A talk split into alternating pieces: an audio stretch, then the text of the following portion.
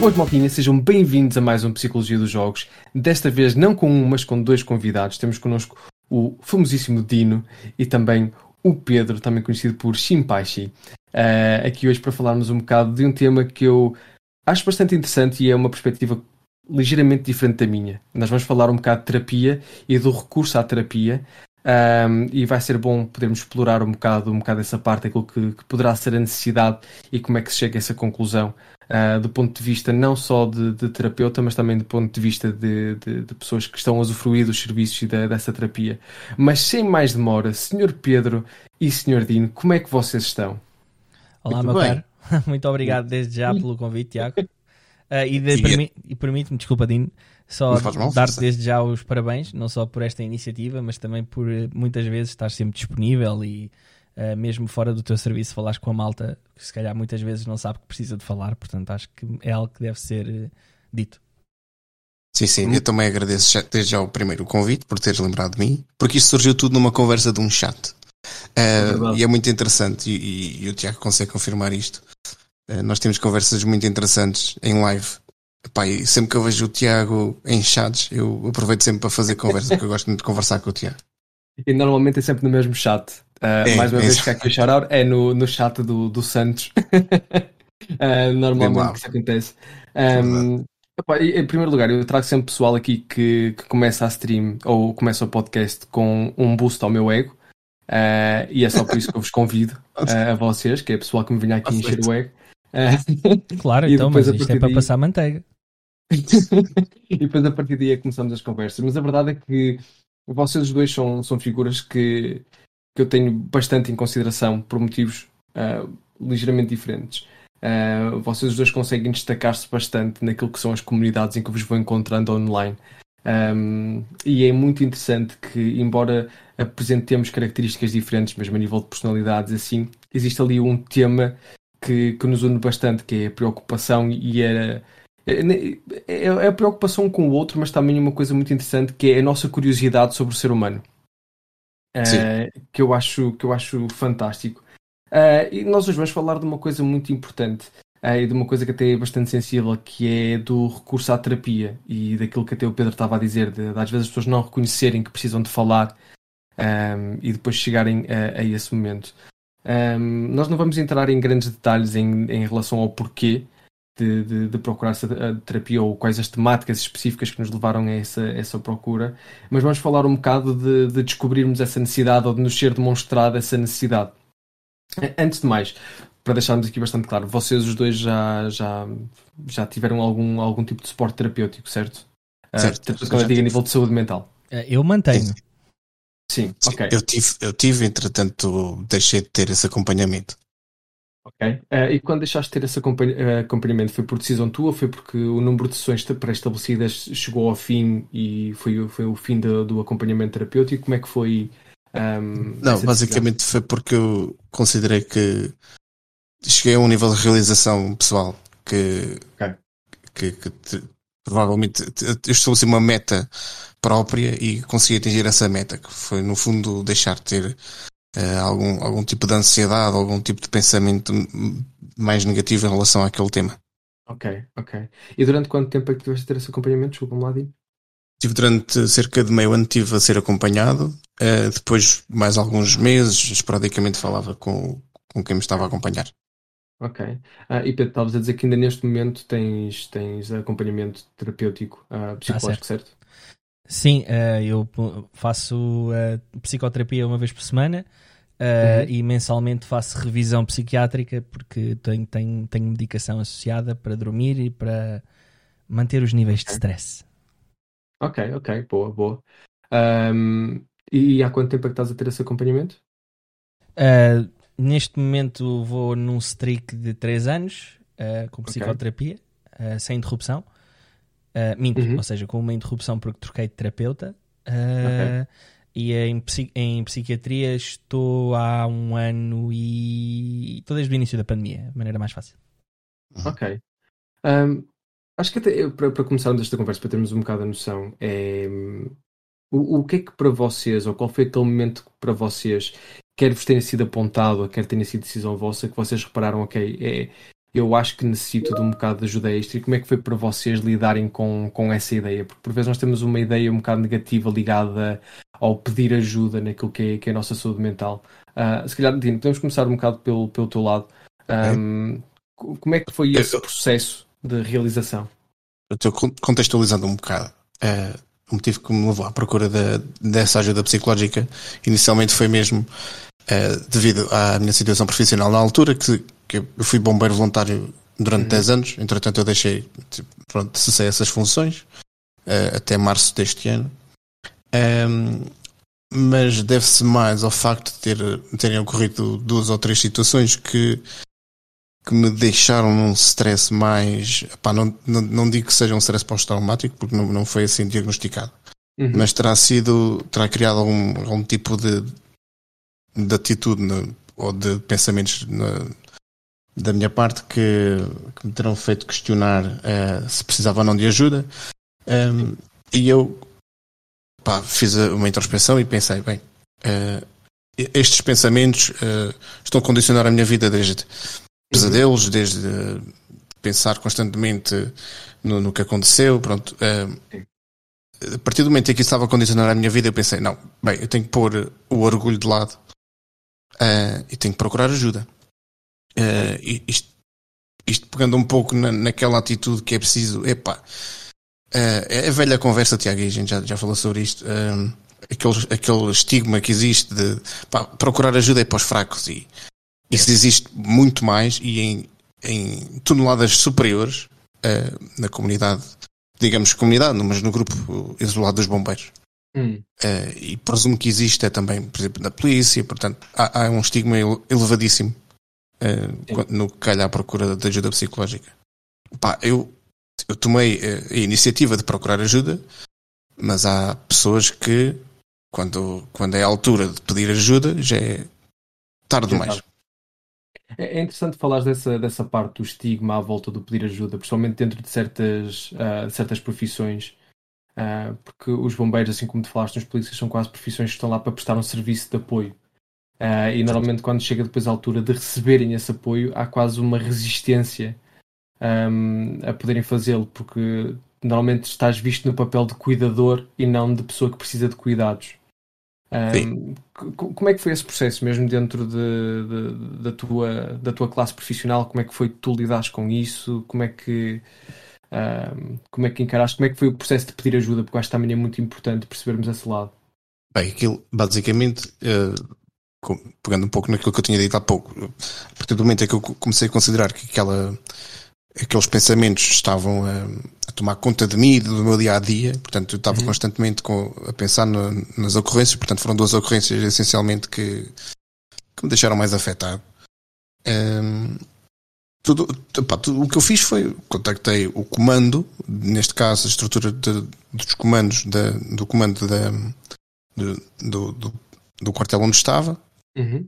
Um, epá, e fiz, fiz um seguinte pedido, epá, devido àquelas determinadas ocorrências, eh, tenho tido uh, mais dificuldades em processar até algumas coisas no meu dia a dia, tenho dificuldades em, em dormir, o que fosse. Uh, eu fui diretamente encaminhado por uma psicóloga que faz serviço uh, pro bono, completamente pro bono, nos bombeiros, onde eu, onde eu exerci funções. Completamente pro bono, o que, é, o que é excelente e desde já felicitar todos os psicólogos têm esse tipo de atitude porque eu acho que é fundamental. Um, e é, neste caso, também uma psicóloga que estava já há algum tempo a tentar combater aquele, esse mesmo estigma que estávamos a falar. Portanto, uhum. um, falava muitas vezes, ela por iniciativa própria falava com os bombeiros um, e, e, dizia ela própria que uh, não temos que ter medo, não temos que achar que somos mais fracos. Uh, e esse sim foi também um dos passos, um, do, um dos fatores importantes que me levou a falar com o comando e, e eles encaminharam diretamente para a psicóloga, neste caso. Uhum. e, e, pronto, a partir daí comecei a ser acompanhado.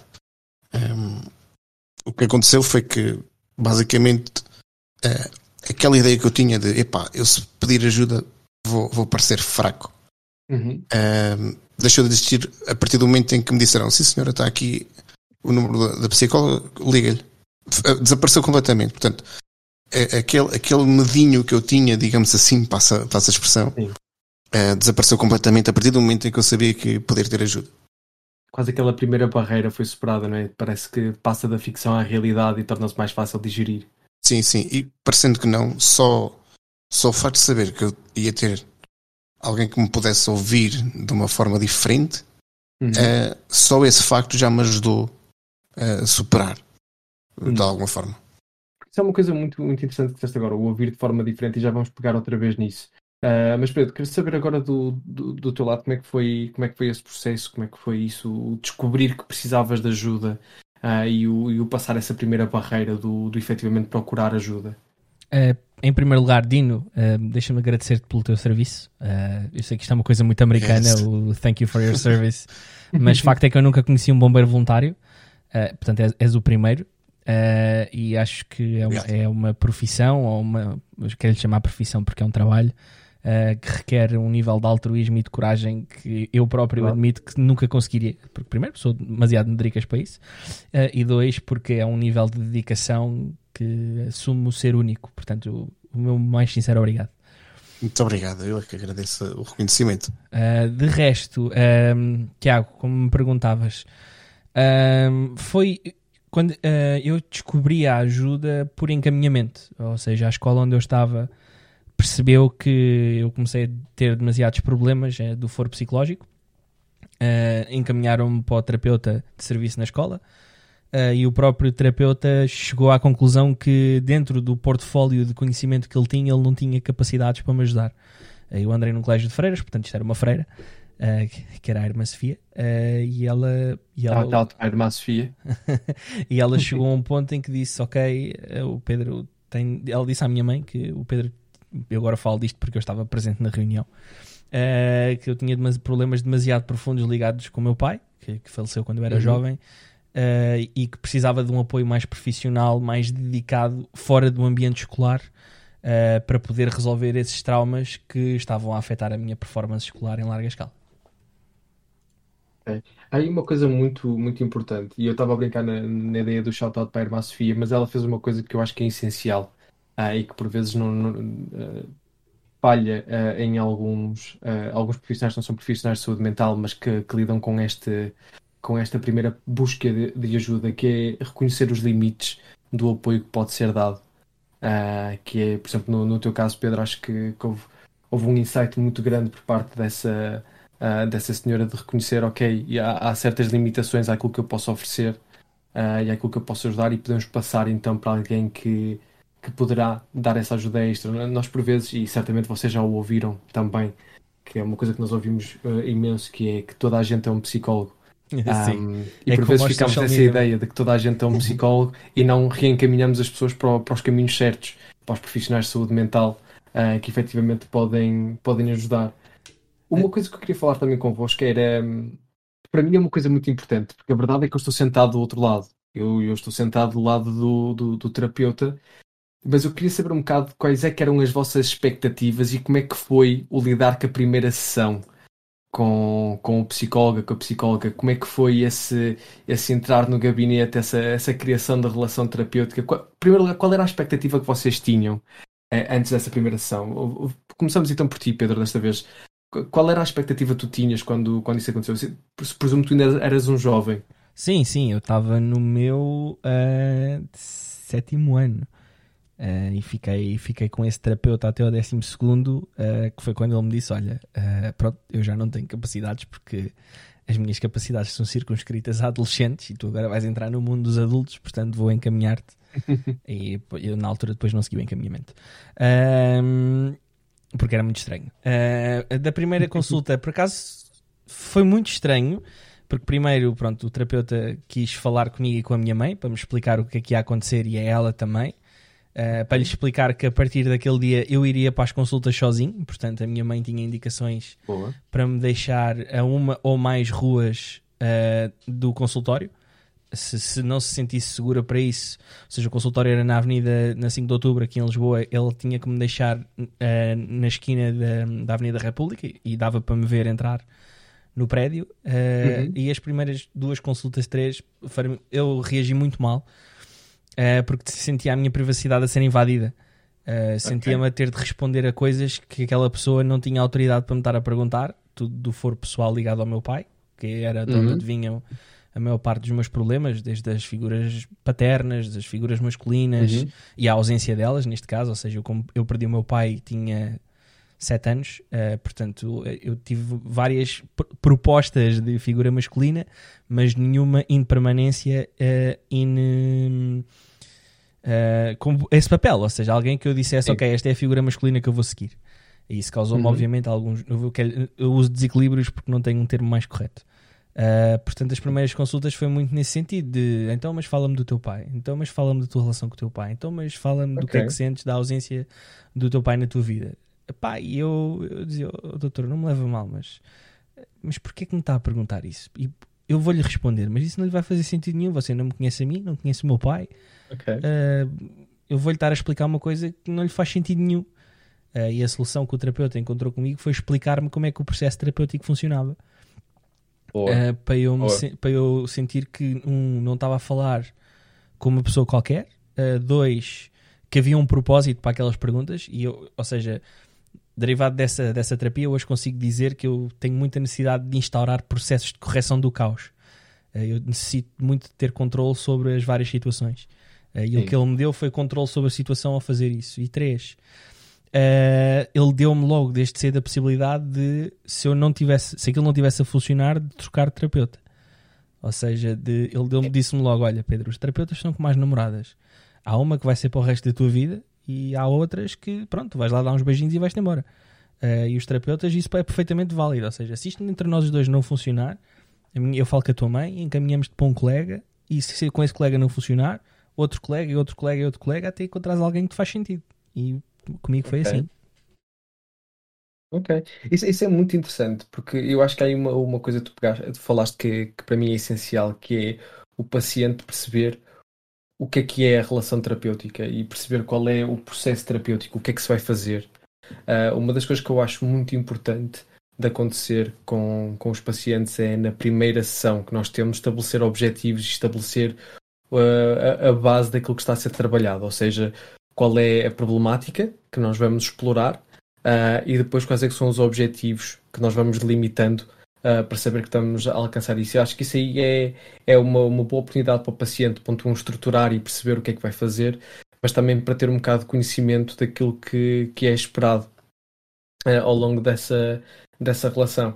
Um, mas parece-me que tu estiveste em contato com bastantes pessoas que até conheciam e conseguiam perceber quais eram os limites daquilo que te estavam a oferecer e os limites daquilo que podiam fazer, desde falarem do reencaminhamento uh, e falarem dessa, dessa parte de, de transição. Eu, eu, acho que há uma coisa muito importante também de, de frisar, que é da, daquilo, que tu, daquilo que tu falaste, que é a primeira sessão, principalmente se estivermos a falar em sessões com crianças um, ou com adolescentes, é a primeira sessão com os pais.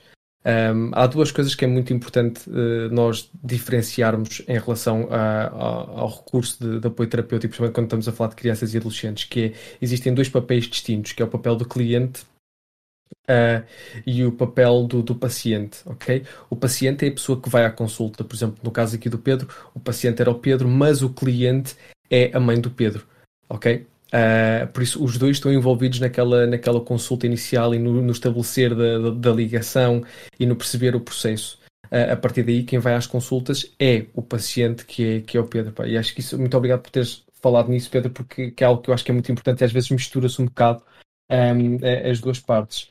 Uh, Dino, do teu lado, como é, que, como é que foi esse processo? Como é que foi essa, essa ideia essa expectativa da primeira sessão? Bem, eu, em primeiro lugar, eu cheguei lá sem expectativa nenhuma. Uhum. Uh, nunca tinha tido nenhuma consulta nem nada que se parecesse com isso, exceto na escola, quando nós tínhamos aquelas abordagens com a psicóloga para perceber qual é que seria a nossa vocação, entre aspas. A mítica orientação vocacional. Mítica, exatamente. Portanto, foi a primeira e única abordagem que eu tive, foi aí. Epá, posto isto, ouvia-se muita coisa, falava-se disto e daquilo, mas nunca, epá, nunca tinha Nunca tinha tido nenhuma sessão, uh, uhum. por assim dizer.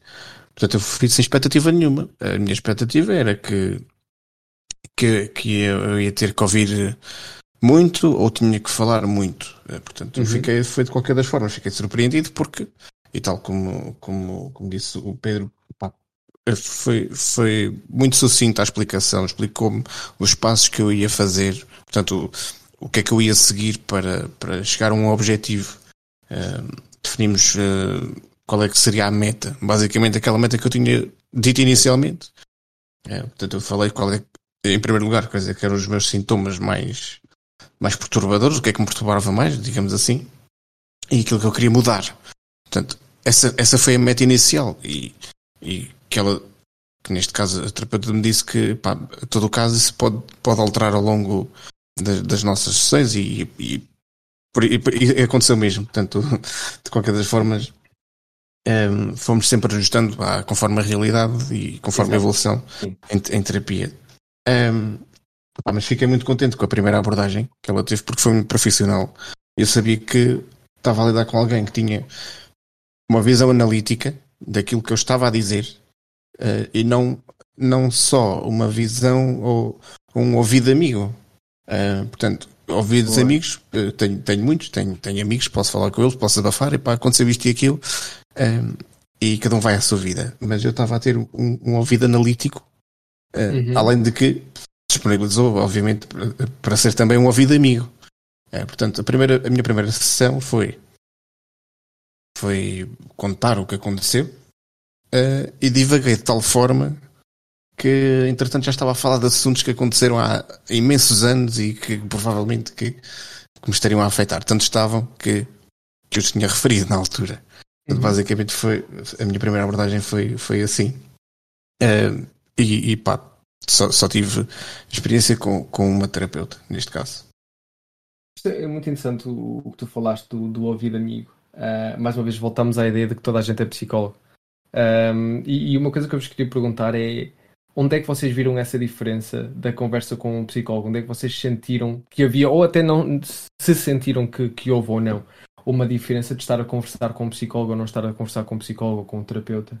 Uh, onde é que para vocês fez mais sentido e onde é que vocês notaram mais um, essa, essa, essa parte crítica que tu estavas a falar, Dino. Uh, podemos começar até mesmo por ti. Onde é que tu notaste essa diferença no, na, na conversa? Muito fácil. Um, vou, tentar explicar por palavras, porque isto é assim. Um, quando falas com um amigo, pá, ele, uhum. ele ouve e, e diz o que lhe vai na alma. Portanto, ele, ouve aquilo que eu lhe tenho para dizer e, e fala na terceira pessoa. Portanto, ele, ele assiste ao meu problema na terceira pessoa. Não lhe é tão não lhe é tão, tão maior quanto, quanto, quanto visto por mim, na primeira pessoa. Uh, e, e, a abordagem que esse meu amigo pode ter a conversar comigo, neste caso, quando eu estou a desabafar com ele, é, é minimalista em relação àquilo que eu preciso. Okay. Uh, epá, e quando eu falo com uma terapeuta, uh, a diferença que noto é que não me dá diretamente soluções, dá-me a mim ferramentas para eu dar as minhas próprias soluções. Portanto, é, estamos, a, exato, estamos a falar de encaminhamento, não estamos a falar propriamente de, uhum. uh, de, de, dar sugestões ou ou de pá, eu não precisava de uma opinião, eu precisava era de, de um encaminhamento e foi isso que me deu, Boa. foi essa ferramenta que me deu, basicamente. Boa. Pedro, tu, tu, notaste alguma diferença? Houve assim alguma coisa para ti que tu, ou, tu tinhas reparado ou identificado que, que fazia mais ou menos sentido do que uma conversa normal ou um, achas que, que foi num registro diferente? Sim, nisto eu estou muito com o Dino nisto. Uh, ou seja, é a arquitetura do que era a consulta que era diferente. Uh, uhum. Enquanto que com a, a, terapia inicial o objetivo era descobrir o problema, ou seja, escavar, tentar encontrar a raiz causa, uh, tentar perceber o mapa uh, do que havia uhum. a percorrer, quase como agora usando, já que estamos todos no mundo dos videojogos, usar, descobrir o mapa da dungeon que, que iria enfrentar. Uh, enquanto que na terapia mais profissional, não é que a primeira não fosse profissional, eu estou só a tentar fazer aqui a separação. Sim, sim, sim. Uh, era muito como o Cudinho estava a dizer, ou seja, a ideia passou de ser de mapeamento para criar e desenvolver coping mechanisms. Eu não sei o termo em português, Tiago, aqui preciso de ajuda. Uh... Estás a perguntar ao senhor que está na Inglaterra já há alguns anos a trabalhar como é que se faz as coisas por português. Desculpa. Mas, Mecanismos de defesa, vamos ter por aí. Vamos, ou estratégias de proteção, ou qualquer coisa assim. Estratégias de proteção é um termo excelente que faz um bom leeway, bom termo em inglês também, um bom seguimento uh, para o que eu quero dizer. Ou seja, estratégias de defesa para quando, imagina, há um pico de ansiedade quando há uma quebra motivacional muito grande, para quando há um pico de dúvida, um pico de incerteza que permita dizer: Ok, é, isto é a tua cabeça, amigo, está tudo bem, o mundo não vai cair, uh, tu não uhum. és o, a última gota d'água que ficou no deserto, tu, o, o, o, que acontece em África com a fome não é culpa tua, uh, portanto, está tudo Sim. bem, estás só a passar um mau bocado. Uh, e é muito a diferença é muito por aí, ou seja, criar estratégias que me permitam lidar comigo próprio. que não é fácil, okay. digo já. Isso, isso é, é, um insight muito porreiro, que é estratégias para lidar com, com connosco e com os nossos pensamentos. Uh, nós quando falamos de ansiedade ou quando falamos de depressão, muitas vezes é o impacto dos nossos pensamentos uh, no nosso comportamento e no nosso bem-estar. Aliás, a ansiedade é muito caracterizada pelo, pelos pensamentos ruminantes, pela, por aquela ideia de, daquele pensamento que está sempre na tua cabeça, mas e se? um, e, e, como é que isso tem algum impacto em nós. Uh, por vezes aquilo que nós fazemos em terapia e que vai de encontro àquilo que vocês, estão, que vocês estão a dizer é de que forma é que nós podemos identificar que estamos a lidar com esse problema e de que forma é que podemos então controlar uh, esse problema para ser mais fácil nós lidarmos com aquela situação. Eu, no, meu, eu no meu caso até fui, um, fui com o problema bem mapeado. Portanto, uhum. eu, eu já lidava com sintomas um, basicamente há dois anos. Portanto, eu, eu, eu, próprio já sabia o que é que tinha originado aquela, aqueles sintomas, que, quais eram as situações em concreto. Um, portanto, a parte do mapeamento foi basicamente feita por mim uh, e foi confirmada pela terapeuta, neste caso. Uhum. Portanto, foi, foi mais ou menos esse, esse trabalho que, no, no, teu, no, teu, caso é uma situação muito interessante porque tu consegues identificar exatamente o momento uh, ou os momentos em que aconteceram aquelas sim, situações mais, mais complicadas que fizeram com que a partir daí começasse a sentir um, uh, esse, esses efeitos. Uh, sim, mas o, o, mais engraçado é que.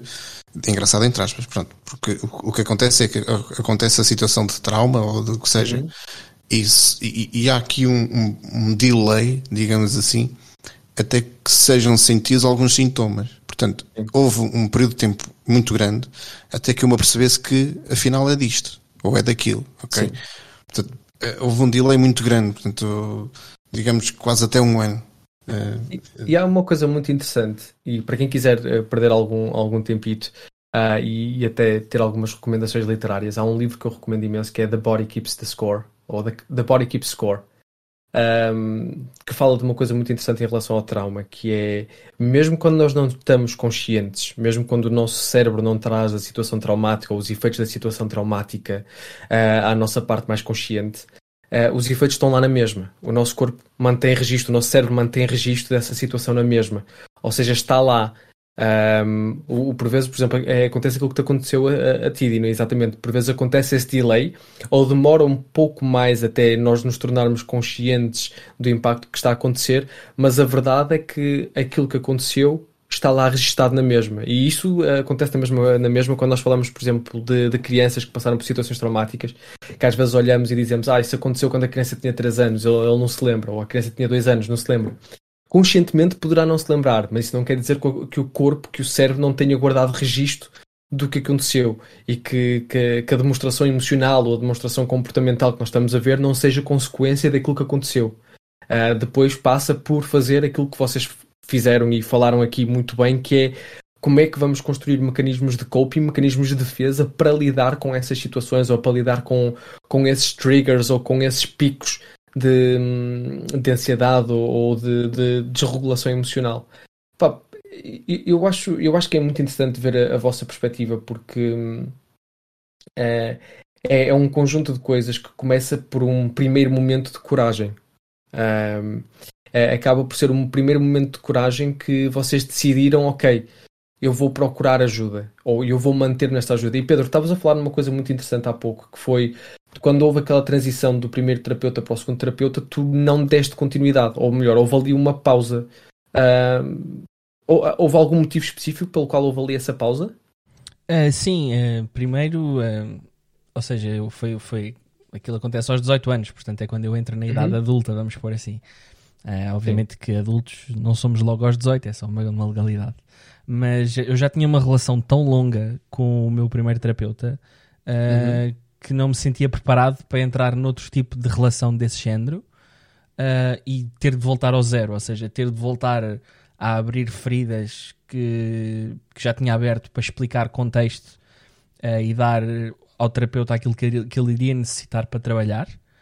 Uh, uhum. Isso era um processo que eu não estava preparado para fazer logo ali, ou seja, possivelmente iria ser benéfico porque iria se calhar ter continuidade e iria ter resolvido uma série de problemas que se geraram por ter interrompido o acompanhamento mas naquela altura, com aquele contexto uh, e com tudo o que andava a acontecer na vida de um jovem adulto, não é? Portanto, ir para a universidade, descobrir novas coisas, uh, não, não, não, não era possível para mim. Naquela altura não, não era fazível Sim. sequer, não estava nos meus planos uh, conseguir voltar a falar de tudo o que tinha falado já com, com o primeiro terapeuta e recomeçar.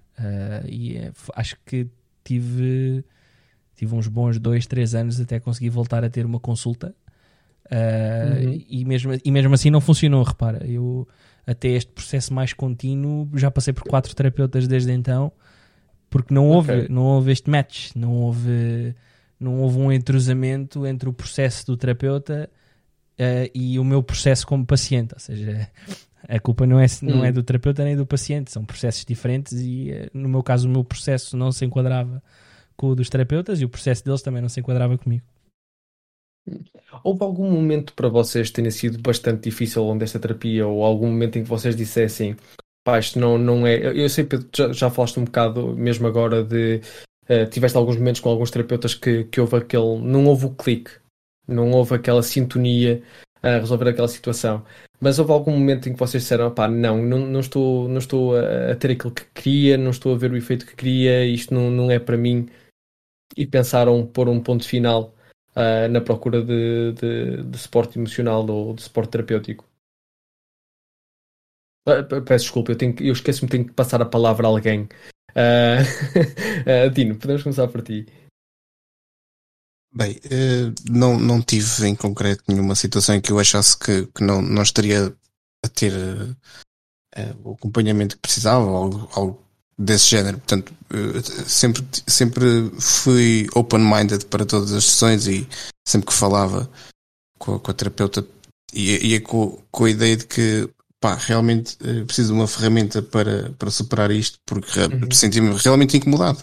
Portanto, eu percebi que ali eu tinha a minha possível solução e, eu sempre, sempre abordei a situação como, com, com, com a maior abertura possível. Portanto, nunca, nunca rejeitei à partida aquilo que me era dito. Uh, portanto, sempre que me era sugerido algum tipo de, de situação, algum tipo de, de, ação por parte da, da terapeuta, eu assumia e, e fazia-o um, com muita alma, digamos assim, para, para conseguir mesmo um, uh, eh, verificar se era aquela ferramenta uh, a ferramenta certa ou não.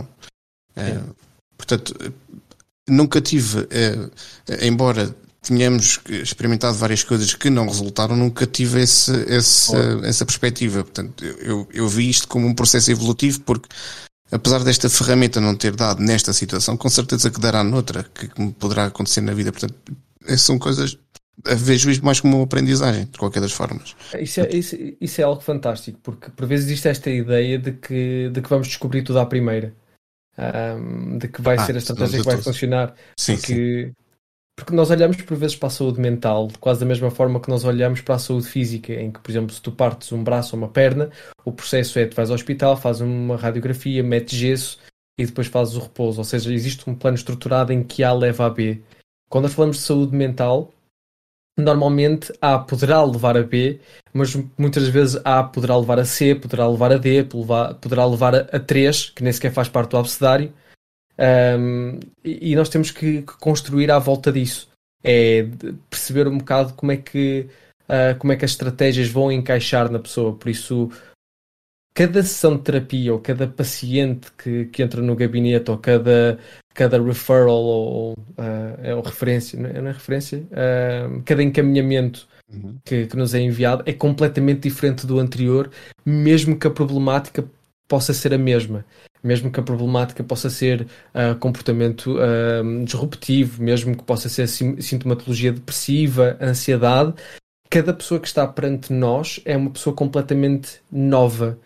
Um, o, o, que quer dizer que, embora nós saibamos algumas estratégias que vamos recomendar àquela pessoa, o processo terapêutico, a ajuda terapêutica tem que ser completamente construída para aquela pessoa específica. E acho que foi, foi muito porreiro teres falado disso, Dino, do, do processo de, de construção, de quase de tentativa e erro com os esportes, que não quer dizer que sejam inúteis, quer dizer que naquela situação específica não se aplicaram, mas são estratégias que podes ter quase no teu bolso de trás para outras situações. É isso, é. Eu acho que, é. acho, que a, acho que a expressão é mesmo essa, tentativa e erro, porque epá, vocês como psicólogos trabalham com epá, eu, não é matemático. Epá, eu, eu trabalhando com matemática, na minha vida profissional trabalho com matemática, sei que uhum. ao final de, de, um cálculo, de um determinado cálculo, vou ter, vou ter aquele resultado. Ou, ou para chegar àquele resultado vou ter que fazer determinado cálculo. Epá. E vocês não, vocês como estão a trabalhar com, com pessoas e, e, e é extremamente complexo a, a mente humana, portanto eu, eu embora me interesse muito pelo tema, não consigo perceber nem um pouquinho de, de, de psicologia, portanto é, muito, é extremamente complexo. Um, mas interessa-me bastante por isso e, e, e epá, reconheço a extrema dificuldade que é, um, como, como profissional, neste caso psicólogo, assumir que um, aquela pessoa é um novo desafio vais ter que descobrir aquela pessoa. E, e, pronto, a partir daí Exatamente. É, é quase como se tu visses os outlines, tu, tu vês, é quase como se estivesse a olhar para um desenho e tu vês os contornos do desenho, o que vais fazer é preencher esse desenho. Boa, boa, uh, e a forma como vais preencher esse desenho é que é completamente diferente do, do, do, anterior. Ou seja, os contornos basicamente poderão ser, por exemplo, se estivermos a falar de ansiedade, tu sabes como é que a ansiedade se demonstra, é, tu sabes o que é que pode levar aos picos de ansiedade uh, e consegues perceber que estratégias é que funcionam com a ansiedade. Mas quando estás a preencher esse desenho, quando estás a pintar esse desenho dentro dessas margens, aí é que tu vais acrescentar e vais descobrir o que é que efetivamente funciona, vais fazer as recomendações, uh, vais ver o que é que retiramos daí e é um processo de descoberta em parceria com o paciente. Um, que é aí uma coisa que vocês falaram ao início que eu acho que é muito importante, em que o processo terapêutico não é o psicólogo a dizer o que é que a pessoa tem que fazer, é o psicólogo a ajudar uh, a pessoa a perceber o que é que funciona. Uh, e aí eu acho que, que, que, é um processo muito, muito importante e muito libertador até, porque o paciente não é passivo neste processo. O paciente simbiótico. tem controle. Um, e eu acho que isso é, exatamente é simbiótico. Isso, isso, é algo que eu acho muito, muito interessante. Uh, mas Pedro, e, e, no teu processo, houve algum momento em que tu achasses, pá, isto não, não está a funcionar ou um, isto não funciona para mim? Uh, sim, isso por acaso é uma das principais, principais, principais, meu Deus, uh, uma das principais razões pelas quais eu demorei tanto a voltar à terapia. Uh, ou seja, uhum. eu quando tive com o meu terapeuta de, da juventude, vamos pôr assim, da juventude, ai meu Deus, da adolescência, vamos pôr assim. Um, um, ele deu-me um set de ferramentas bases, ou seja, o que se dá, o que é? assumo que esteja no manual uh, para a psicologia de jovens sobre como lidar com confrontações, com Sim. vontades de se tornar mais agressivo. Porque, ou seja, eu, um dos principais problemas quando eu era adolescente é que eu era um jovem muito calmo, excepto quando falavam uhum. de pais, ou seja, pais masculino.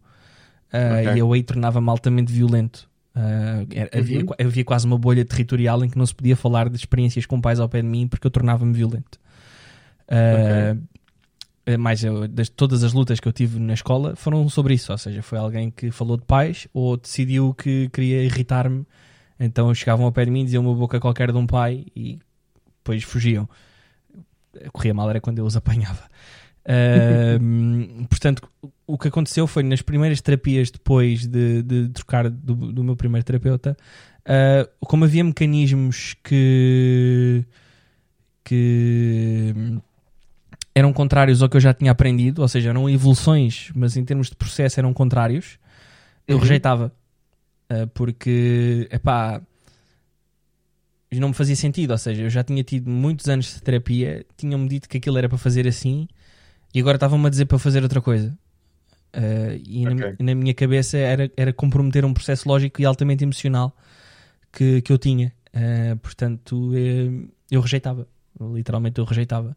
Uh, por, isso é que, por isso é que eu disse, ou seja, eu consegui voltar à terapia recentemente porque consegui uh, uma terapeuta que compreendeu isso uh, e tentou adaptar o seu processo a isso, até chegarmos a um okay. ponto de equilíbrio onde o, o, processo dela começou a dominar. Ok. Isso é, isso é muito, muito bom. E, e, é bom ver esse, esse desenvolvimento em que faz diferença a relação terapêutica que é criada e faz, faz diferença a conexão. É, é um processo humano. O procurar terapia é um processo humano, por isso é, é essencial haver essa, uh, essa relação. É, é, essencial nós percebermos que o outro, do outro lado vem empatia e não simpatia, por exemplo. Um, que eu acho que é, que é algo que por vezes se mistura um bocado quando estamos a falar do papel de psicólogo. As pessoas pensam que é um papel muito centrado na simpatia, mas não, é um processo muito centrado na empatia, na capacidade de compreender a posição do outro um, nessa, nessa situação e isso ajuda imenso a criar essa, essa relação. Da vossa perspectiva, vocês passaram por este processo, uh, vocês que ainda estão neste processo, o que é que vocês acham que é essencial? O que é que vocês acham que é importante para quem neste momento acha que poderá precisar de ajuda ou está numa situação em que está a ponderar precisar de ajuda? O que é que, qual é que seria a vossa recomendação? Qual é que seria o vosso, um, o vosso conselho nesse sentido. Pedro, podemos começar por ti. Eu vou-te dizer o mesmo que diga a todas as pessoas que uh, eu sinto que precisam desse tipo de ajuda. Uh, que é uhum. sempre. Chega uma altura em que já não tens respostas. Só tens perguntas e não, não, não tens exatamente um caminho para dar o próximo passo. Uh, já, só tens, já, já só tens questões, questões, questões, questões, questões e não tens resposta. Para mim, essa é a altura em que se deve ponderar, procurar ajuda de uma pessoa completamente inócua ao nosso ambiente, uh, uma pessoa uhum. que esteja completamente fora, que vá ver o problema com uma perspectiva fresca. Pá, e na pior das hipóteses, uh, verificas que, o problema pode ter caminhos de solução que nem sequer estás a imaginar. Uh, coisas hiper simples. e isso, por vezes, é preciso mesmo alguém que não, não nos conheça, que esteja de fora, que nunca tenha ouvido falar de nós, que muitas vezes nem sequer imagine como é que nós somos. Uh, mas que eu só o problema e digo, ok, mas já experimentaste isto. E pá, e é tão óbvio às vezes. Uh, portanto, a, a, para mim o meu conselho é sempre este: é, quando já só há perguntas, já não há um próximo passo, uh, é, é a altura de parar e pensar: será que faz sentido eu ter alguém que não me conhece de lado nenhum, ouvir o meu problema e dar-me a sua opinião de fora? E a partir daí, por vezes, descobrem-se problemas de raiz, problemas de raízes causa e coisas que dá para desdobrar em muito mais, muito mais tempo. Uh, mas permite-me só, só para terminar uh, fechar, fechar com o meu comentário inicial, que é uh, nem todos os terapeutas funcionam. nem todos os terapeutas Verdade. vão ter um processo adequado para toda a gente. Ou seja, lá porque o terapeuta A não funciona, não quer dizer que o B não vai funcionar, não quer dizer que o C não vai funcionar, não quer dizer que o D não vai funcionar. É preciso é encontrar aquela pessoa certa, cujo processo dela faz sentido connosco uh, uhum. e cuja metodologia de trabalho e empatia e ligação, porra, não, Desculpa usar porra aqui, não sei se pode. Disse porra duas vezes, agora três. Já estás à vontade. Uh, mas é, é, é, muito importante encontrar alguém com quem nós sentimos confiança uh, uhum. e que sentimos que está a fazer sentido. Ou seja, que não Sim. vamos para as consultas e saímos tipo, pronto, estive aqui uma hora a falar, paguei, está bem, pronto, obrigado. Hum. Uh, Isso é algo que, que eu, que eu acho que é extremamente importante. E também é importante às vezes percebermos que existe uma expectativa que nós criamos que por vezes não vai ser alcançada. Uh, isso poderá fazer a, a, relação terapêutica ser mais difícil, mas está, é, é, um processo de construção e às vezes é um processo de procura um, para percebermos o que é que encaixa exatamente no nosso perfil ou aquela pessoa que, que encaixa bem no trabalho que faz connosco. O gabinete de psicologia, a relação com o psicólogo tem que ser uma relação segura, tem que ser um espaço em que as pessoas se sentem confortáveis a explorar, tem que ser um espaço em que as pessoas se sentem bem com, com aquilo que estão a receber e que se sentem confortáveis para se poder expressar. Ou seja, que não se sentem, uh, não se sentem julgadas uh, e não se sentem a ser avaliadas pela, pela outra pessoa. Uh, e eu acho que isso é muito, muito importante, porque nós ao início, quando falamos, e, e Dino, tu até referiste isso, que foi de, de, daquela ideia de que se eu pedir ajuda é por sou fraca, aquela ideia que, que estamos a ser julgados pelos outros porque estamos a pedir apoio. Por vezes nós sentimos isso, ou pelo menos uh, aquilo que, que, muitas vezes é relatado pelos pacientes, é que os pacientes, quando estão perante o psicólogo ou a psicóloga, sentem que a outra pessoa, se eu lhes disser o meu problema, ele vai me julgar.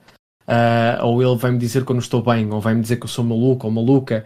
Um, e, e não há qualquer tipo de julgamento por parte do profissional de saúde. Uh, vocês são uma pessoa, vocês estão a passar por uma situação complicada e nós estamos lá para ajudar nesse processo, não para julgar esse processo. Uh, mas Dino, voltando a ti, uh, existe alguma coisa que tu, que tu achas que é essencial para quem está neste momento a, a pensar procurar ajuda ou para quem está naquela posição em que sente que, que precisa de algo mais? Sim, acho que sim, que posso complementar aqui com algumas, com algumas coisas, porque a abordagem que, que o Pedro teve é completamente diferente da minha. O motivo que me levou a procurar também é completamente diferente. E, e daí a complexidade do tema. Portanto, Sim. estamos aqui a, a eu, eu vi necessidade de procurar ajuda eh, e estive aberto a essa, a essa ajuda um, ehm, logo desde o primeiro momento. Um, ehm, percebi que era, que era a solução que, que, que eu tinha para mim. Um, ehm, e depois, pegando um pouco na, naquele tema de conversa que nós tivemos no início, que relativamente ao, ao peer pressure, ao uhum. estigma, portanto, às conversas que existem em grupos fechados, neste caso, mais em concreto nos bombeiros. Um, pá, aquela ideia, e isto aqui um pouco, um pouco pegando na, na no, no, que dizer a uma pessoa que, que precisa de ajuda que, e que não sabe como, como começar uh, ou por onde começar. Uh, essencialmente é pensar um pouco mais um, em si mesmo do uhum. que propriamente no, no que determinado grupo possa achar sobre si. Uh, eu sei que é extremamente complexo abstermos disso, desse complexo, porque uhum. é, é, o peer pressure a funcionar. Nós, nós somos seres sociais, somos animais sociais, portanto é, é, é, é quase irreal pensar, não pensar dessa forma. Uh, mas há uma determinada, uma determinada altura, que neste caso aconteceu comigo, em que nós chegamos a um estado em que o nosso próprio pensamento está a ser um, uh, eh, abraçado pela, pelas consequências negativas de uma ocorrência, que neste caso foi o que aconteceu comigo. Um, uh, eh, e a partir do momento em que isso afeta a nossa vida pessoal, portanto, comigo foi isto, mas com outra pessoa pode ser outra coisa qualquer, pode ser um, outro tipo de trauma qualquer, portanto, uh, uhum. não sei. Um, a partir do momento em que, em que isso condiciona a nossa vida pessoal, nós temos que, que ignorar completamente o, o, o peer pressure, o, o, que, o, que, os grupos dizem ou o que é que pensam, porque em primeiro lugar está a nossa saúde, epá, porque uh, uh, acho que é a partir daí que nós temos que pensar. Sem saúde, lá está que não, não, não fazemos nada sem, sem a nossa saúde. Um, ehm, Verdade. Uh, pegando aqui um pouco no que o Pedro tinha dito, pá, faz todo o sentido procurar ajuda, um, ehm, porque são ferramentas que nós nós levamos para, para, para aquela situação em concreto e não só. Portanto, eh, daí eu ter considerado que não fazia sentido continuar a, a ter eh, reuniões com a terapeuta, porque pá, tenho esta ferramenta, ainda hoje a utilizo, ainda uhum. hoje sinto necessidade muitas vezes de utilizar, mas sei que é uma ferramenta que funciona. Sei que, uh, caso preciso, pá, falo com a terapeuta e, e ela uh, ajuda-me mais se for necessário, mas nunca aconteceu, ok? Portanto, no fundo, estamos à procura de uma solução. Comigo, uma solução, neste caso, comigo foi, foi, um, foi um acontecimento rápido e, e, e pronto, chegamos, chegamos a um consenso que, que seria esta solução. Portanto, e vai ao, ao, ponto que eu queria que eu queria pegar, que era não desistir à primeira, ok? Portanto, uh, esse é um dos fatores também uh, para quem precisa de procurar ajuda, ou que hum. acha que precisa de procurar ajuda, é não desistir à primeira, ir open-minded um, ehm, e pá, e dar o primeiro passo sem, sem medo do peer pressure, basicamente. Sim, fazendo aqui o leeway, desculpa, Tiago, só interromper rapidamente. Uh, isto que o Dino está a dizer é super fundamental. Uh, seja, é saúde, é literalmente uma questão de saúde.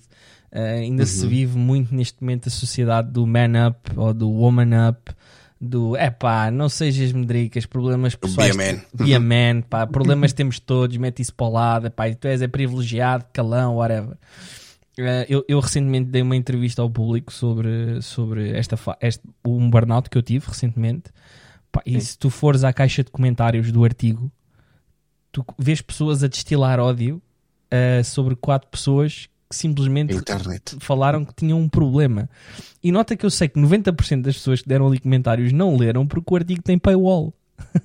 Portanto, se eu, que estou no artigo, tive que pedir o PDF, e depois obviamente comprei o jornal do dia, eh, mas pedi o PDF à, à, à jornalista, uh, porque queria ler, mais uma vez, depois comprei o jornal, porque ela merece esse apoio nesse trabalho.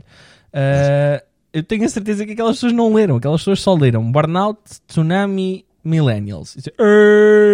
Eu trabalhava 12 horas na minha altura com um pé coxo e não me queixava. Epá, é como o Dino diz, e notem, mais uma vez, o, o Dino foi bombeiro voluntário, ok? Quando as coisas estavam a arder, ele mandava-se lá para dentro e ele conseguiu, pedir, ele conseguiu pedir ajuda. Uh, okay, Dino, obviamente estou aqui a fazer uma hipérbole, não, não me leves a mal, claro, não, claro. não, tenho noção. Não, mas, mas eh, pegando um pouco nisso que estás a dizer, e, e, e, por acaso é curioso, que era uma coisa que eu queria dizer há pouco e depois entretanto esqueci-me. Às vezes desvaloriza-se o problema de uma, de, de, uma pessoa, daí o peer pressure e, e, e, e dentro de uma comunidade, desvaloriza-se Tipo, uh, epá, em África há lá miúdos a passar fome, epá, esse problema, epá, não, este problema é meu, tu é que tu, eu é que estou a viver com ele. Exatamente. Há a desvalorização de um problema em determinado contexto, uh, epá, e nós não nos podemos deixar uh, influenciar por isso. Exatamente. E há uma coisa muito importante nós temos de ter atenção, que é, sim, o, contexto em que nós estamos causa influência. Por exemplo, no, no contexto de trabalho poderá haver burnout, ou, por exemplo, na, tua, na, uhum. na situação de, uh, de trabalhos mais extremos, como, como o caso do, do Dino e uh, forças policiais, militares, temos a parte de, do trauma, PTSD e por aí fora. O contexto é importante, mas também existe um conjunto de traços uh, de personalidade um, e, e de, de, de, desenvolvimento emocional que também vai impactar a reação que nós temos. Uh, nós podemos ter duas crianças que passaram exatamente pelo mesmo e terem desenvolvimentos emocionais uh, e afetivos completamente diferentes um do outro. Cada pessoa é uma pessoa. Uh, cada, mais uma vez eu volto à ideia, cada vez que entra alguém no, no para consulta, cada paciente é, um, é um, um paciente novo, é uma ideia nova, mesmo que a problemática possa ser similar. Por isso, aquilo que o Pedro estava a dizer da pessoa dizer, ah, eu trabalhei 12 horas, pá, ótimo. Se conseguiste trabalhar 12 horas com imensas expectativas em cima e mesmo assim chegares ao final do dia e sentiste feliz e realizado e bem e, e, e estável, pá, ótimo. More power to you.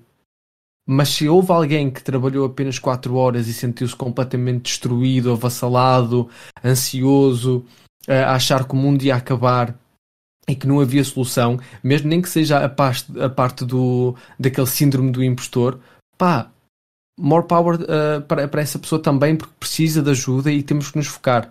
É a ideia de que nós vamos precisar de ajuda por motivos diferentes. E o motivo de um não é mais válido que o outro, é apenas um motivo diferente.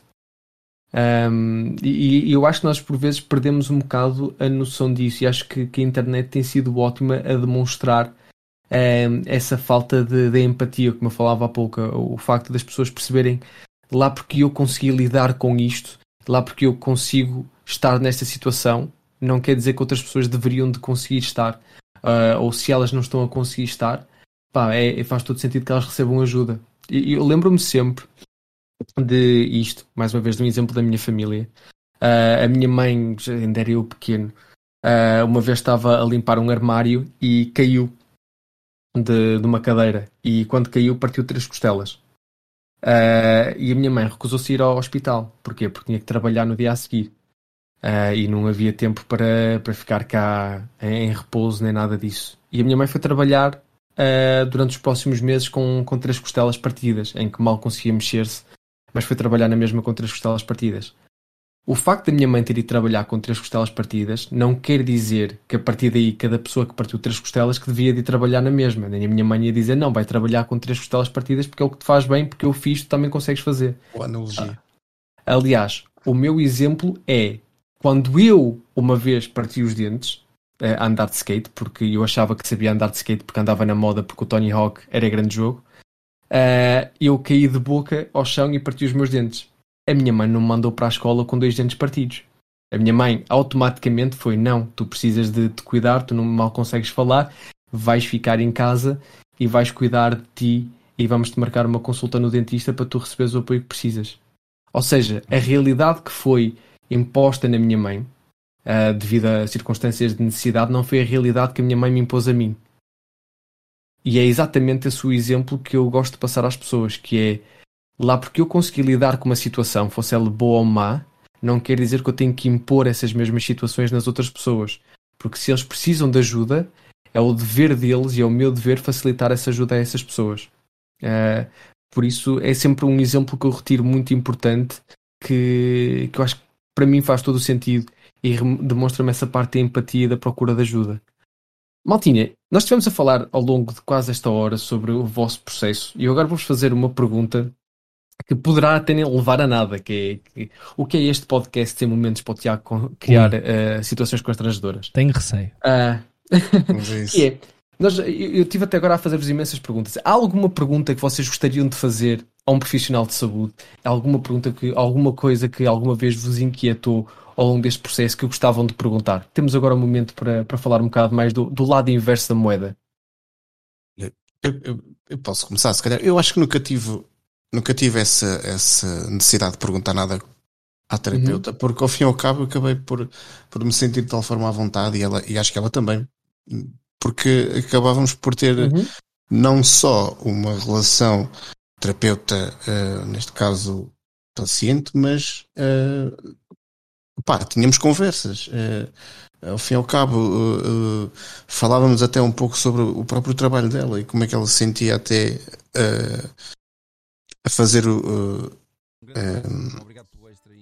neste caso, a fazer, a fazer mesmo sim. o trabalho comigo, comigo, comigo e com, com colegas meus, porque havia também, entretanto, dois colegas a ser acompanhados.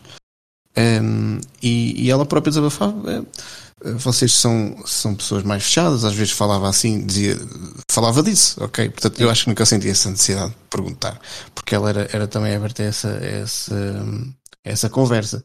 Mas foi muito interessante perceber qual é era a perspectiva dela um, no, no seio do, da família dos bombeiros, ok? Um, foi muito interessante perceber. Não sei se isso acontece noutras circunstâncias, um, mas o que é certo é que ela uh, viu ali uma dificuldade, portanto, ela, ela própria era psicóloga no INEM um, uhum. e tinha algumas situações muito complicadas, com, com certeza que eles, uh, os psicólogos do INEM têm situações pá, complicadíssimas, ainda, ainda hoje pude testemunhar isso numa, numa situação aqui na, na cidade onde vivo. Um, portanto, e, e deparar-se com, comigo uh, ali, e pá, vocês são extremamente difíceis de conversar. Eh, por acaso comigo conversou que não era muito, porque eu estava open-minded naquela altura. Um, ehm, Deixou-me assim um bocado intrigado, porque realmente, pá, nós devemos ser mesmo assim bichos duros de roer. não, isso, é, isso é muito interessante e leva-me sempre à situação de. Uh, aquela ideia antiga que havia do psicólogo, que era o psicólogo sentado no divã uh, e o psicólogo uh, quase robótico, que é o psicólogo não sente, o psicólogo não, não demonstra emoção. E acho que cada vez mais vê-se a desconstruir essa ideia de um, de um, psicólogo que até fala com o paciente, de um psicólogo que até demonstra, uh, por vezes, até um sentido de humor quando a situação é apropriada, que, uhum. que cria aquela conexão. E, e, eu acho que quanto mais nos movemos para essa ideia do psicólogo uh, que demonstra personalidade e que ajuda na criação de ligação, temos, temos mais pessoas dispostas a procurar essa ajuda em vez daquela ideia do psicólogo robótico Uh, Pedro, do teu lado, houve alguma questão que, que te tenha surgido, alguma coisa de, que tenhas querido explorar? Ah, do meu lado, ou seja, estou-me a rir porque eu, isto, eu aplico isto muitas vezes ao meu campo profissional e por acaso já tive para perguntar várias vezes à minha terapeuta, mas nunca lhe perguntei. Uh, portanto, calha-me mentir. Que é uh, como é que se desliga o terapeuta? Ou seja, por exemplo, eu, eu crio conteúdos e, e, faço content marketing. Uh, e, ou seja, a minha vida é criar conteúdos para marcas e para criadores uhum. de conteúdos e para campanhas e blá blá blá. Mas aqui o G, criar os meus próprios conteúdos, tem lá calma. Uh, portanto, sempre tive imensa curiosidade. Ou seja, obviamente que os terapeutas por vezes também precisam de terapia porque lidam com Verdade. situações de muito difícil de gestão psicológica. Uh, eu não tenho dúvidas que haverá casos para vocês que será muito difícil. Uh, portanto, eu sempre tive imensa curiosidade como é que um terapeuta consegue desligar os seus mecanismos de terapia, uh, os, seus os seus mecanismos que já têm automatizados de passar no seu processo, para entrar Sim. num processo. Aqui no Reino Unido é com muito gin. Uh, na verdade, nós fazemos isso. É com muito recurso a pubs. Uh, não, mas na, na, na verdade Sim. é. na, na verdade, eu acho que cada um de nós, cada, cada psicólogo, aplica estratégias diferentes para lidar com, com os casos que temos que lidar. Um, dependendo também das áreas. Requer muita, requer muita frieza também da vossa parte. Eu acho que, por exemplo, eu há uns tempos atrás estava a ver um, um jovem a falar, uh, a dizer que, é um, que era um processo de sensibilização. Tu começas-te a, a tornar basicamente tu habituas-te ao processo, habituas-te ao, ao, sofrimento das pessoas, habituas-te a lidar com situações complicadas, um, ao desgaste emocional. Mas eu, eu já sou psicólogo. não sei se te habituas tanto ou se reconheces a existência dele. Que é diferente. É, eu, eu, diria que é um bocado por aí, porque, por exemplo, eu já sou psicólogo desde 2011, 2012, é, ou seja, vai fazer 10 anos que, que eu trabalho nesta área. Um, e eu não acho que, que esteja habituado, nem que, uhum. que, me custe menos lidar com, com certas situações ou certas problemáticas. Uh, acho que isso aí, no, na minha perspectiva, amplia-se um bocado mais, ou amplifica-se um bocado mais, porque uh, eu trabalho com crianças. Uh, eu trabalho muito com crianças e com, com adolescentes. Claro que também trabalho com pais, professores, trabalho com, com adultos e trabalho com jovens até os 25 anos diretamente, essas coisinhas todas, mas a grande parte do meu trabalho passa por, eh, por eh, dar suporte a crianças. E quando estamos a falar de crianças, às vezes estamos a falar de crianças com 3, 4 anos. Um, e e não, não existe um processo de sensibilização. Existe sim, é agora, mais do que há uns anos atrás, a possibilidade de pôr um ponto final. Um, que eu acho que é algo que, que, é muito importante e uma coisa que nós ao início não trabalhamos muito e depois vamos desenvolvendo conforme vamos desenvolvendo a nossa, a nossa profissão, que é por exemplo, eu, eu em minha casa, que agora estamos nesta, nesta onda do teletrabalho, trabalho mais de casa, um, ao final do dia, chega ao, à minha consulta final ou, ou, à minha reunião final, seja o que for, uh, desligo o computador, fecho tudo e vai tudo para dentro de uma gaveta e aquilo é o meu ponto final. É, o meu dia retoma amanhã uh, às nove ou, ou, seja quando for que, que eu vou uh, recomeçar. E isso para mim foi muito importante, ganhar essa, essa responsabilidade de, de pôr um ponto final no meu dia, de não deixar que depois uh, já não fosse às 5, já, já vai para às 6, porque opa, eu preciso de saber mais um bocado, eu tenho que voltar a olhar para aquele caso, eu tenho que ler mais este relatório para saber um bocado mais sobre isto. Para amanhã tem, opa, eu acho que devia telefonar a isto ou aquilo. Um, e começa a consumir a tua vida. Começa a ser... eu te ia perguntar se tu algum dia consideraste que epá, uh, com um determinado paciente, pá, se, se consideraste que uh, ao, fim, ao final do dia, pá, sinto que este problema é tanto meu como do paciente e levaste aquilo de tal forma ao, ao tal extremo que já, já houve situações de, de sentimento de impotência. Certo. Um, mais uma vez, eu, eu, volto a dizer, eu trabalho com crianças e o ano passado, um, o ano passado não, em 2019, uh, eu estava a trabalhar diretamente com crianças uh, que tinham sido adotadas, ou seja, eu estava a lidar com pais, eu estava a, fazer consulta com pais que estavam agora a ter problemas uh, provenientes da adoção do, dos seus filhos, ou porque, porque a criança vinha com problemas a nível de, de apego, por causa de situações traumáticas na, na, infância, seja o que for, e os pais estavam a ter dificuldade em lidar agora com o comportamento ou com o desenvolvimento emo emocional da, da criança. E algumas das situações eram tão extremas um, pelas quais essas crianças passaram que sentiste quase impotente perante tal sofrimento.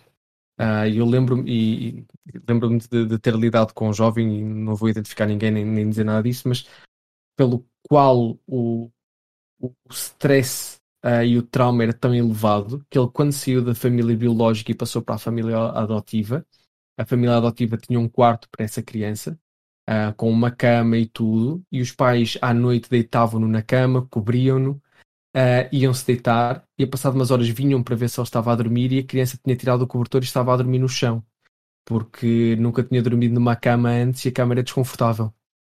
Uh, e lidar com esse processo, lidar com, com o trabalhar com uma criança uh, que passou por esse processo um, de desgaste emocional e de trauma, por vezes pode ser desgastante e tu por vezes sentes-te impotente naquela situação perante tal, uh, perante tal sofrimento. Uh, e aí é a parte que, que eu acho essencial.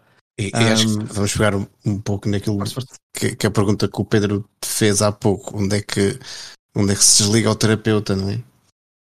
Eu acho que aí é muito importante, e nessa situação foi muito importante para mim ter um grupo de psicólogos à minha volta.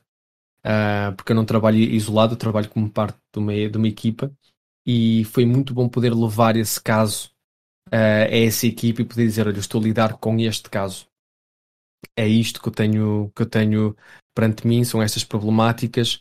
Um, qual é o vosso guidance? E foi, foi bom ouvir vozes de diferentes profissionais com diferentes experiências a dizer: Ok, uh, já pensaste explorar isto, ou já pensaste, os pais já tiveram acesso a isto, uh, será que podemos ir por este caminho? E foi muito bom ter esse apoio de outros profissionais em que eu senti que o peso não estava só nos meus ombros, uh, de dar apoio a essa família ou de indicar essa família para, o, para o caminho mais uh, mais vantajoso para eles, onde eles pudessem uhum. retirar o máximo de, de apoio possível. Uh, e isso para mim fez toda a diferença. E eu acho que o trabalho de psicólogo, por vezes, há esta ideia que é um trabalho isolado, em que o trabalho, o psicólogo ou a psicóloga trabalha diretamente com o paciente e depois mais nada, depois guarda tudo para si.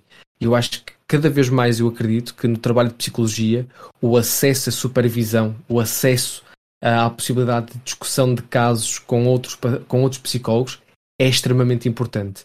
Não só para termos outras perspectivas de trabalho e, e ajudar-nos no nosso desenvolvimento profissional, mas também para nós próprios, para nós percebermos onde é que nós estamos a nível, a nível emocional e onde é que está o nosso bias naquela situação. Porque a verdade é que nós, por vezes, temos biases, porque nós uhum. somos uhum. também um ser vivo, nós, nós temos um conjunto de construções, temos um desenvolvimento emocional e por vezes é bom nós vermos outras perspectivas e, e, e podermos discutir esses casos.